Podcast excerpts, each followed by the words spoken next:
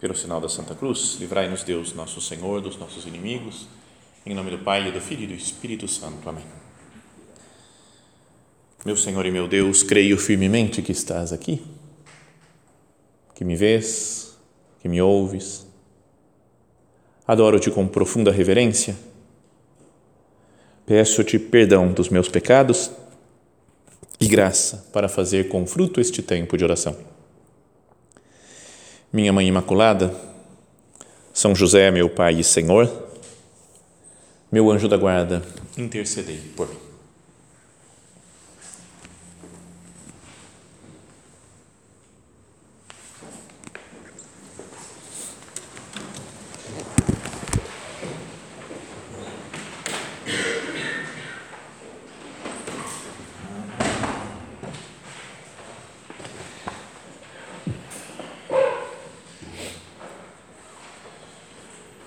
Quando nós falamos sobre Moisés, nós citamos que ele apareceu no alto do Monte Tabor para Jesus né, durante a transfiguração e ficou conversando com Cristo.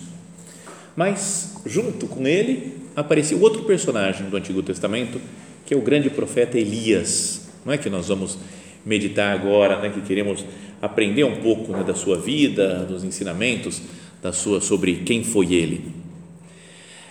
Então, Moisés, Elias foi o grande profeta. Talvez o, lá na, na cena da transfiguração estavam representadas a lei e os profetas. Né? Às vezes Jesus fala no Evangelho isso daí, né? Nisso se resume a lei e os profetas, né? na coisa do amor a Deus, do amor ao próximo. Então, era o modo de Deus se comunicar com as pessoas antes da vinda de Cristo, né? que é o próprio Deus, a própria palavra de Deus dirigida a nós o modo como Deus se comunicava com o povo era através da lei, né, ele seguia a lei de Deus, e depois através dos profetas que ele ia mandando para o povo, cada vez que o povo se desviava da lei, ia procurando os seus caminhos e não os caminhos de Deus. Então, esse é um exemplo né, de o homem que, que fez muitos milagres, que falou com muita coragem em nome de Deus, e ele falava para o rei de Israel, Chegava o Acabe, o rei na época dele, ele chegava e falava claramente, né, sem medo, as coisas que tinha que falar. Então ajuda a pensar no testemunho de fé que a gente deve dar também. Bom, Deus, sabe que ele fez, que Deus fez muitos milagres através dele. Né? Ele é de alguns anos assim depois, né, uns 200, 300 anos depois do rei Davi, quando o reino já estava dividido entre o norte e o sul, e ele entre outras coisas, né, ele subiu lá no alto do Monte Carmelo, não é? era o lugar onde ele ficou refugiado algumas vezes, ficou morando lá né, no, no, alto do Monte Carmelo, na, na, na, na, praia. É que, é que eu estive lá agora, eu estou emocionado de ter, ter ido no, no Monte Carmelo. Você vai lá e fala, cara, é tudo muito bonito, né? tudo muito especial. Né? Fala, o Elias teve aqui, né? morou aqui nesse lugar há algum tempo. E daí ele, a partir de, disso, ele começou a falar que ia ter uma época de, de seca para Israel. A seca é uma coisa ruim. Né? Se fica uns dias sem chover aqui, né? a gente fala, bom, é ruim, né? porque fica tudo meio, meio seco, a respiração mais difícil. Só que lá em Israel é muito pior, porque não tem rio grande, não tem florestas. Né? Aqui, sei lá, você vai para a Amazônia, não tem perigo nenhum de ser, ficar seco, né? Os rios daqui podem diminuir um pouquinho o tamanho, baixar o nível das águas, né? De alguma represa, mas tem água à vontade aqui no Brasil.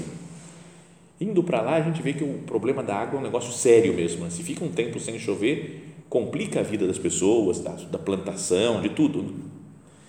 Então, ele anunciou que ia ter seca, é, já por isso, né, por anunciar uma coisa ruim, não era muito bem visto né, pelos reis. Fala, fala coisa boa, a gente quer profeta que fale coisa legal, né? não vem falar de tristezas, né, de dificuldades.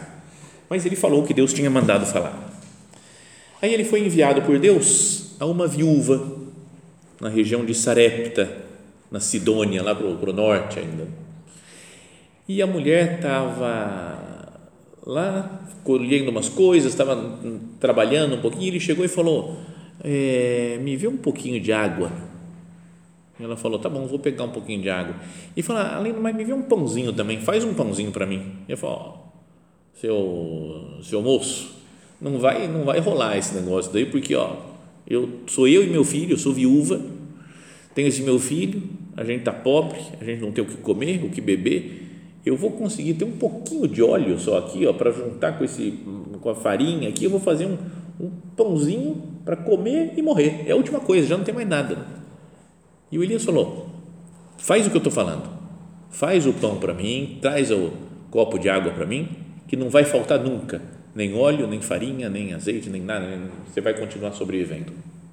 E de fato foi um milagre, porque foi a coisa ia produzindo, não, não acabava mais o óleo dela, não acabava mais a farinha, ela foi fazendo pão e sobreviveu, ela e o filho. Depois, passou um tempinho, o filho ficou doente e morreu. Aí, ó, tinha salvado na época da fome, e morreu depois. Então a mulher ficou brava com Elias, né? falou, por que, que você vem aqui? Você veio aqui, me trouxe essa desgraça da morte do meu filho. Ele falou, calma, peraí. Foi lá, rezou no moleque e o moleque ressuscitou. Então ele era, era poderoso, né, o Elias. Depois tem o grande milagre que ele fez também, que Deus fez né, através dele. Lembra que foi aquele de fazer chover fogo do céu. Lembra a história, né? Ele tinha uma, a, a rainha, na época, a mulher do Acabe, era uma mulher que se chamava Jezabel. Guardem esse nome, porque a mulher é do mal.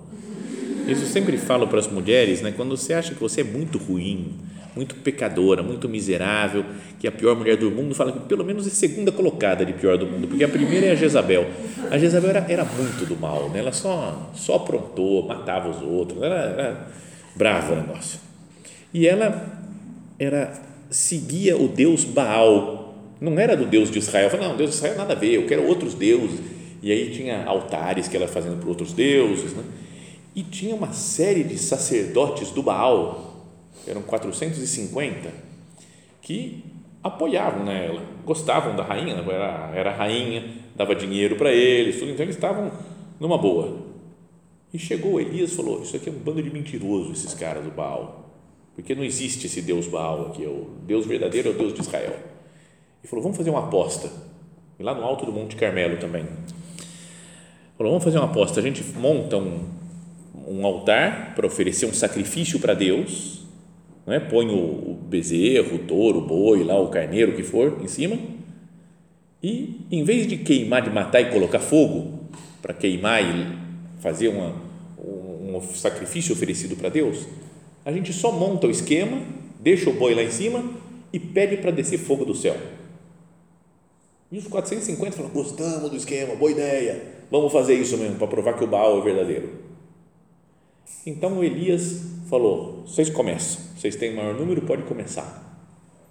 Então eles foram, juntaram lá não sei o que, colocaram, montaram o altar deles e começaram a rezar para que descesse fogo do céu. Baal, desce faz descer fogo do céu. Baal, começaram de manhã rezando, né, pulando, dançando, se cortando com espadas, com coisas assim. Eles iam, acho que para oferecer sacrifícios já para Deus, para o Baal, mas nada. Obviamente não choveu fogo do céu. E o Elias ainda ficava tirando sarro, né? Falava, fala mais alto, talvez ele esteja dormindo. Aparece na Bíblia isso daí, né? Fala assim, é, ele deve estar muito ocupado, né? O Baal tem muito trabalho, muito serviço, não dá para atender vocês agora. E passou um tempão e nada. Ele falou: agora é minha vez, deixa comigo. Montou o altar, falou: pode jogar água em cima para molhar, deixar mais difícil ainda o negócio do, de colocar fogo. E depois só pediu para Deus, né? falou: meu Deus, mostra que você é o Deus verdadeiro, vai. Fala para eles que, mostra que esse Baal não é de nada. E desceu uma chuva de fogo do céu, um jato de fogo, que queimou o, o bezerro, as, o altar, as pedras que estavam embora, secou a água, uma, uma coisa incrível, assim, né? um milagre muito chamativo que o Elias fez. E logo depois disso, é, ele ficou com muita moral, porque o povo todo falou: só o Senhor é Deus, convenceu todo mundo de que só Deus é o Deus verdadeiro, e falou: ó, e agora pode matar esses 450 e fala que ele matou os 450 sacerdotes de Baal. Quando aparece essa leitura na missa, cortam essa parte, não aparece, porque é muito chocante. Né?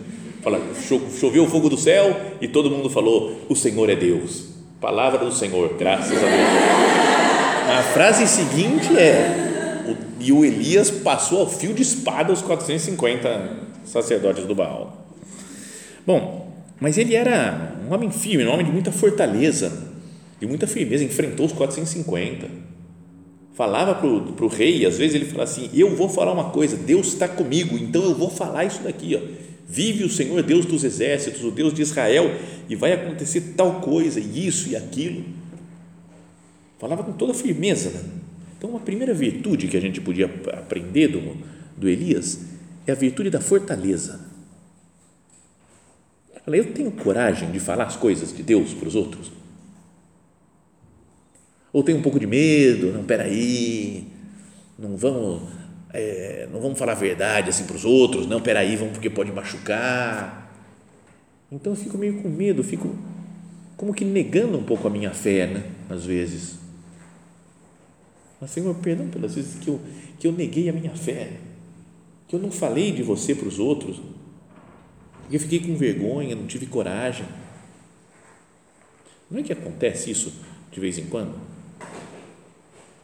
A gente fica amedrontado. Mas eu tenho medo das coisas. Medo de assumir a minha fé. Sei lá, diante dos, das pessoas da nossa, da nossa classe, com quem a gente estuda, com quem a gente trabalha, ou diante da nossa família. Às vezes pode ser que a gente se esconda um pouco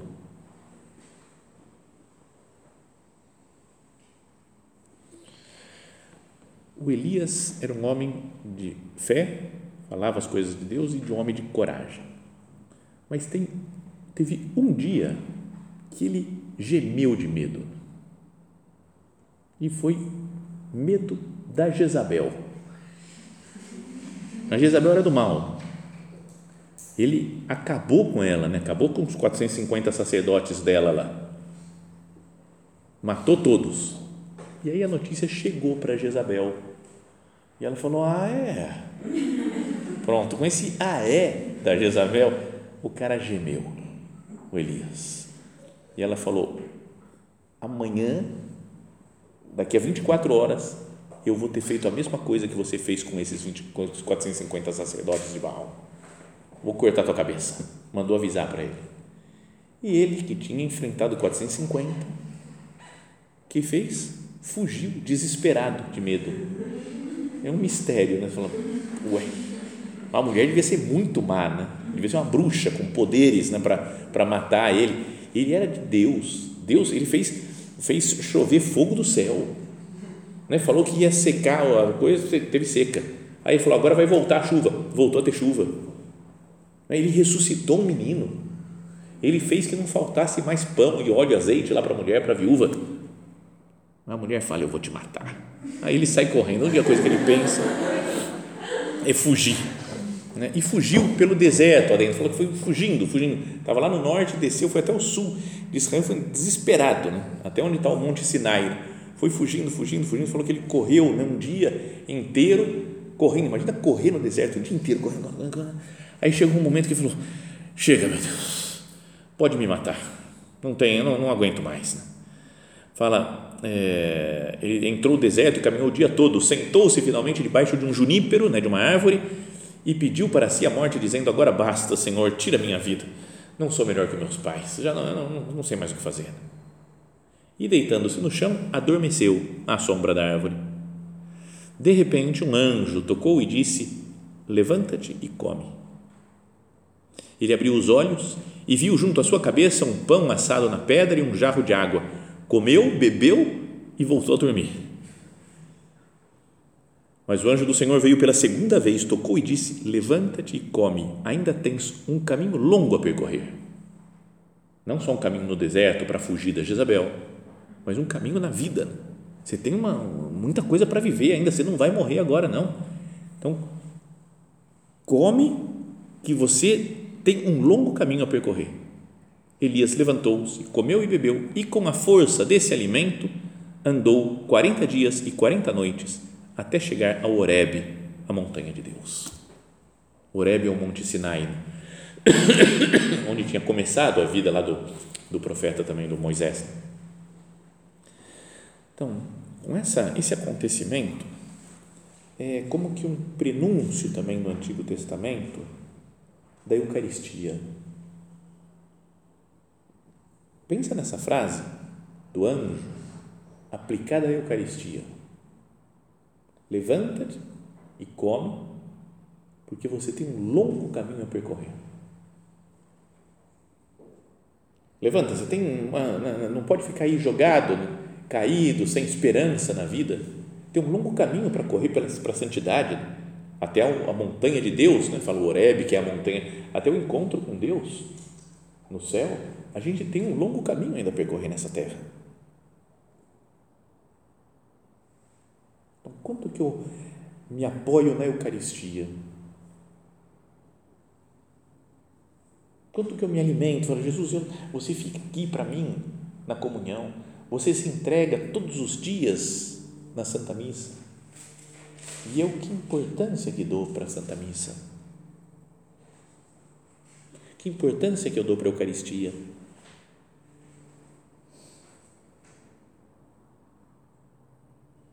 É, vamos pensar né, com, com que frequência que nós participamos da missa e com que atenção nós participamos da missa. É uma coisa que acho que a gente deve descobrir, né? A, o valor, a maravilha da Eucaristia. Se a gente descobrisse mesmo, a gente não queria receber com mais frequência, mais vezes Jesus na comunhão. O que a igreja fala é nos domingos a missa, né? que é mandamento da igreja mas pelo amor que eu tenho com Jesus, eu não, não poderia querer me encontrar mais vezes com Ele. Uma namorada que tem um namorado morando perto, né? pode encontrar com ele várias vezes, fala, não, é só, só domingo que a gente se encontra. Então, é, é diferente, é estranho. Se mora longe, em outra cidade, outra coisa, não tem problema. Mas se eu tenho a possibilidade de me encontrar com Cristo sempre. Contam né, de um protestante que falou, não, mas na, na Eucaristia, na comunhão, lá na, na hóstia, ceia, santa ceia, é, é uma imagem de Jesus, é um símbolo, não é Jesus mesmo, não, não pode estar no pão Jesus. E o católico defendeu, falou, não é Jesus mesmo, está realmente presente com o seu corpo, sangue, alma, divindade, deu a doutrina da igreja. Jesus falou, isto é o meu corpo, não é isso simboliza o meu corpo, isso parece com o meu corpo, isso lembra o meu corpo, isto é o meu corpo. Defendeu lá, e o protestante falou, mas você não vai na missa todo dia? Se eu acreditasse, eu iria. O protestante falou: se eu acreditasse que é Jesus mesmo, como é que eu não vou me encontrar com ele? Não é que tem que ir, né? não é obrigatório ir à missa todo dia, mas não deveria. Eu preciso desse alimento. Com a força desse alimento, ele andou 40 dias e 40 noites até chegar ao Horebe, a montanha de Deus. Com a força da Eucaristia que nós caminhamos para Jesus. Então, o Elias dá essa lição, primeiro de fortaleza, de falar as coisas quando tem que falar. No momento em que ele geme de medo, ele se apoia na Eucaristia. Nós também temos medo, às vezes, das coisas, né, do futuro, de como que vai ser isso, como vai ser aquilo. E se aparecer essa tentação, e essa dificuldade, e esse problema surgir na minha vida? Eucaristia. É aqui que eu consigo minha força. Então ele foi até o Horebe, a montanha de Deus e lá ficou rezando. E Deus falou para ele, lembra aquela cena famosa da brisa suave, lembra do Elias? Que vem Deus e fala, é, sai e permanece sobre o monte diante do Senhor. Então o Senhor passou. Deus passou lá e falou com ele. Antes do Senhor, porém, veio um vento impetuoso e forte que desfazia as montanhas e quebrava os rochedos, mas o Senhor não estava no vento. Nas coisas agitadas. Depois do vento houve um terremoto, mas o Senhor não estava no terremoto. Não é umas coisas que abalam tudo. Passado o terremoto veio um fogo, mas o Senhor não estava no fogo e depois do fogo ouviu-se o murmúrio de uma leve brisa.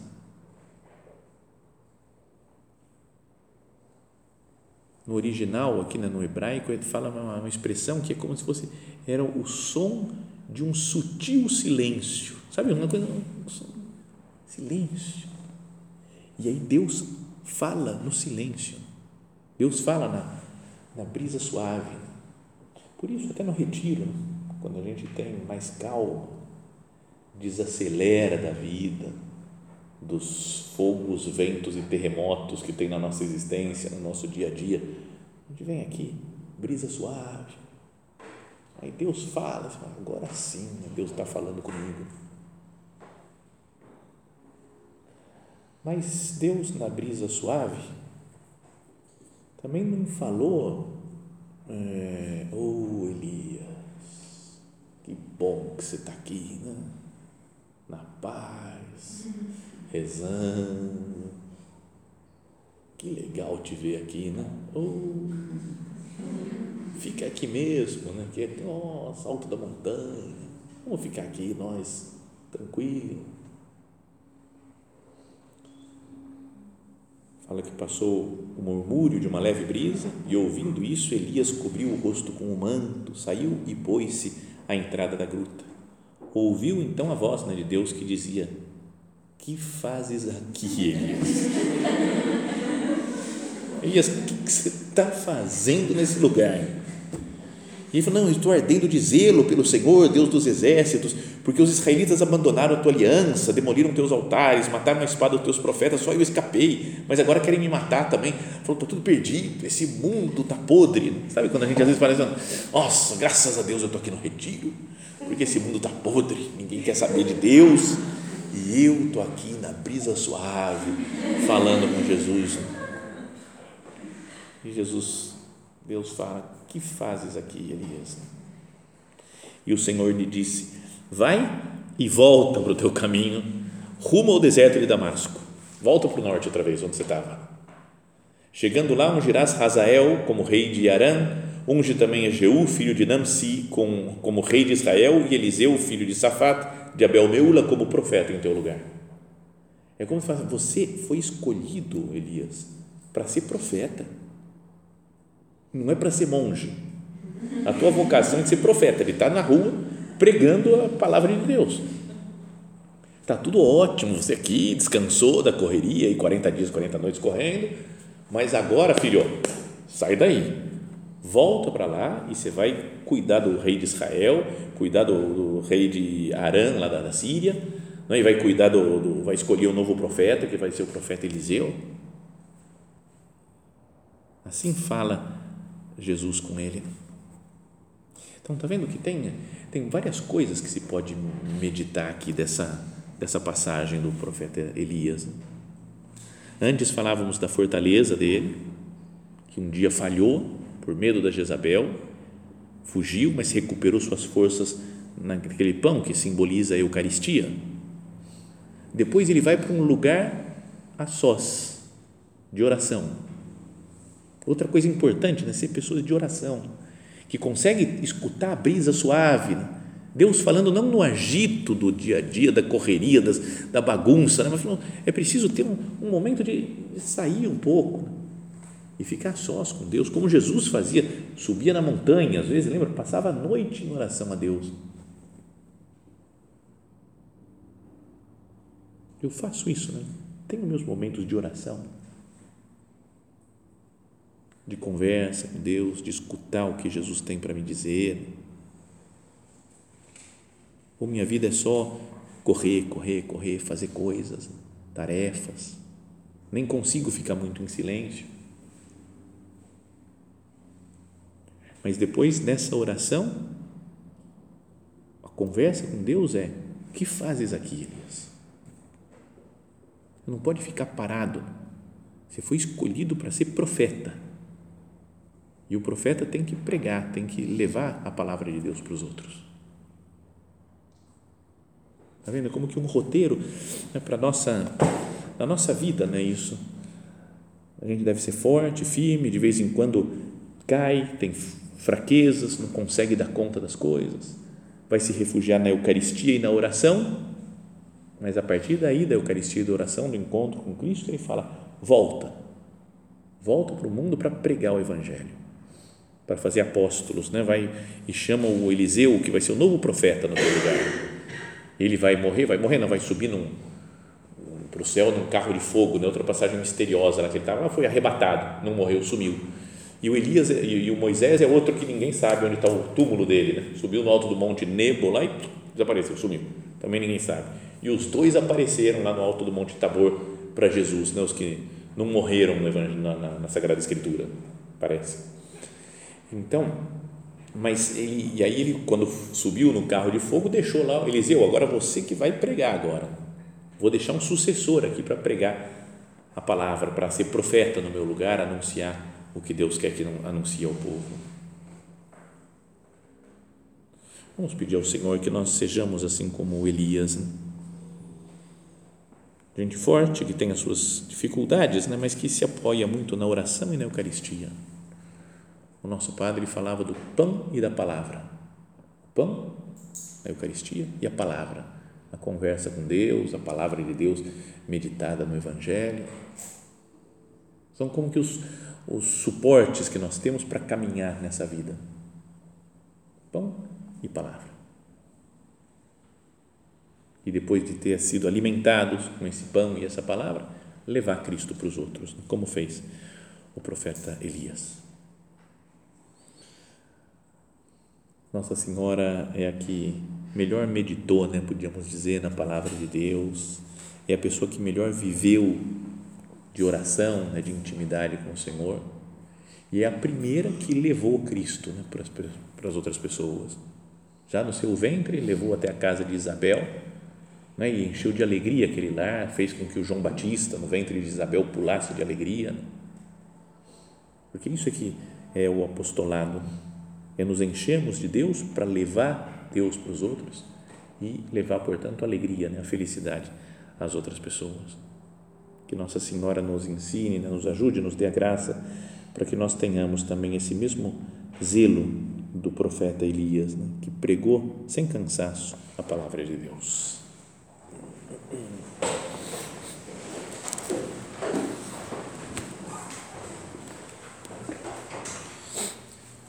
Dou-te graças, meu Deus, pelos bons propósitos, afetos e inspirações que me comunicaste nesta meditação. Peço-te ajuda para os pôr em prática.